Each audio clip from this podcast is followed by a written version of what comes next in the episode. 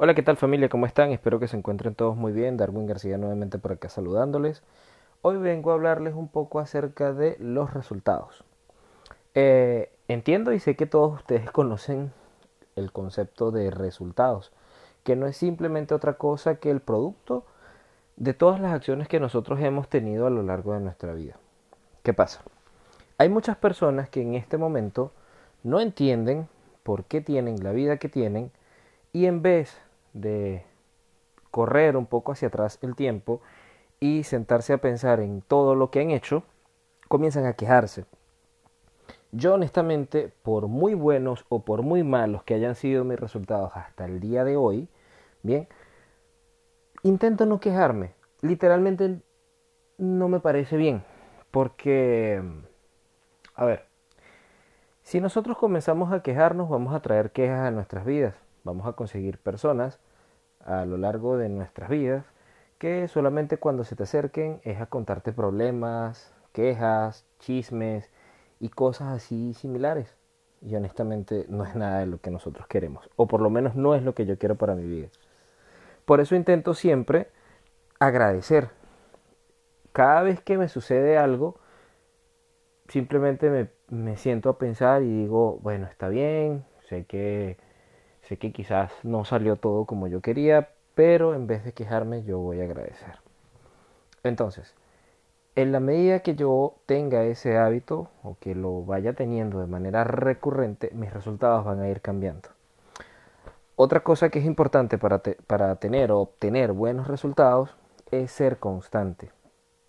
Muchas personas tienen muchos sueños grandes y comienzan con alguna idea que para muchos o para quizás una minoría sea un proyecto o sea un sueño perfecto, pero a lo largo del tiempo, mientras va transcurriendo el tiempo, como no han tenido los resultados que desean, esas ideas como tal son abandonadas. He allí donde viene la frustración, porque, digámoslo así, en estos tiempos eh, muchas de las personas quieren obtener resultados rápidos sin pasar por el proceso adecuado o el proceso habitual, o lo que se conoce en cuanto a términos de leyes, el debido proceso. Bien, todo en esta vida tiene un proceso previo, porque, por ejemplo, una mariposa no es mariposa desde el primer día.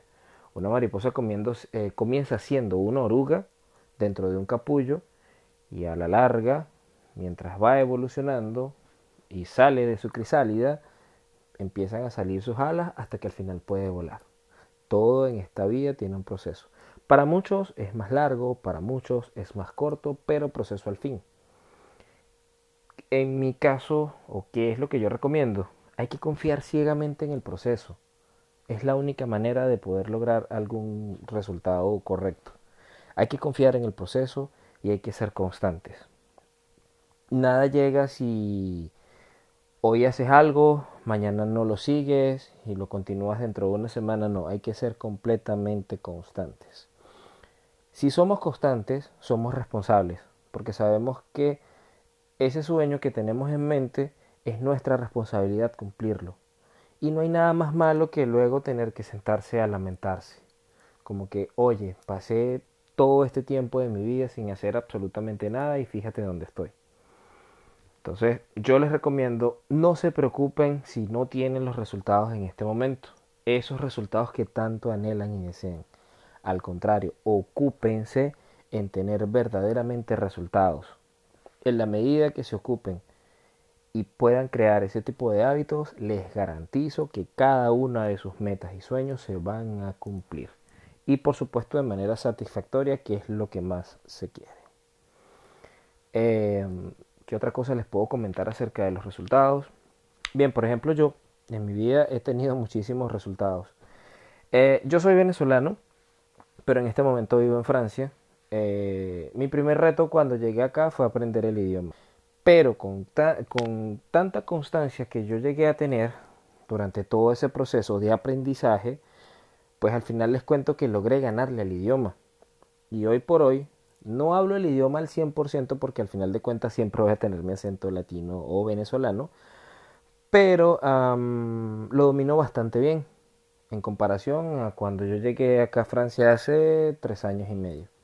Y recuerdo que los primeros días fue horrible porque no entendía absolutamente nada. Y recuerdo que la primera recomendación que me dieron fue que intentara educar mi oído.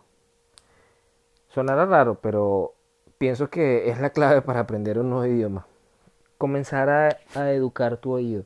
En la medida que tú eduques tu oído y empieces a entender lo que está a tu alrededor o lo que dicen a tu alrededor, pues se te va a hacer mucho más fácil poder comprender, eh, se te va a hacer mucho más fácil poder avanzar con respecto a eso que quieres. Entonces, señores, para finalizar, uno, sean constantes. Dos, traten de aprender siempre. Traten de estar pendiente de lo que pasa a su alrededor. Y tres, no se quejen. No pierdan su tiempo quejándose. Agradezcan. Y cuando no tengan los resultados correspondientes en el momento que lo quieran, no se preocupen. Más bien, ocúpense por continuar y por tener lo que desean. Muchas gracias.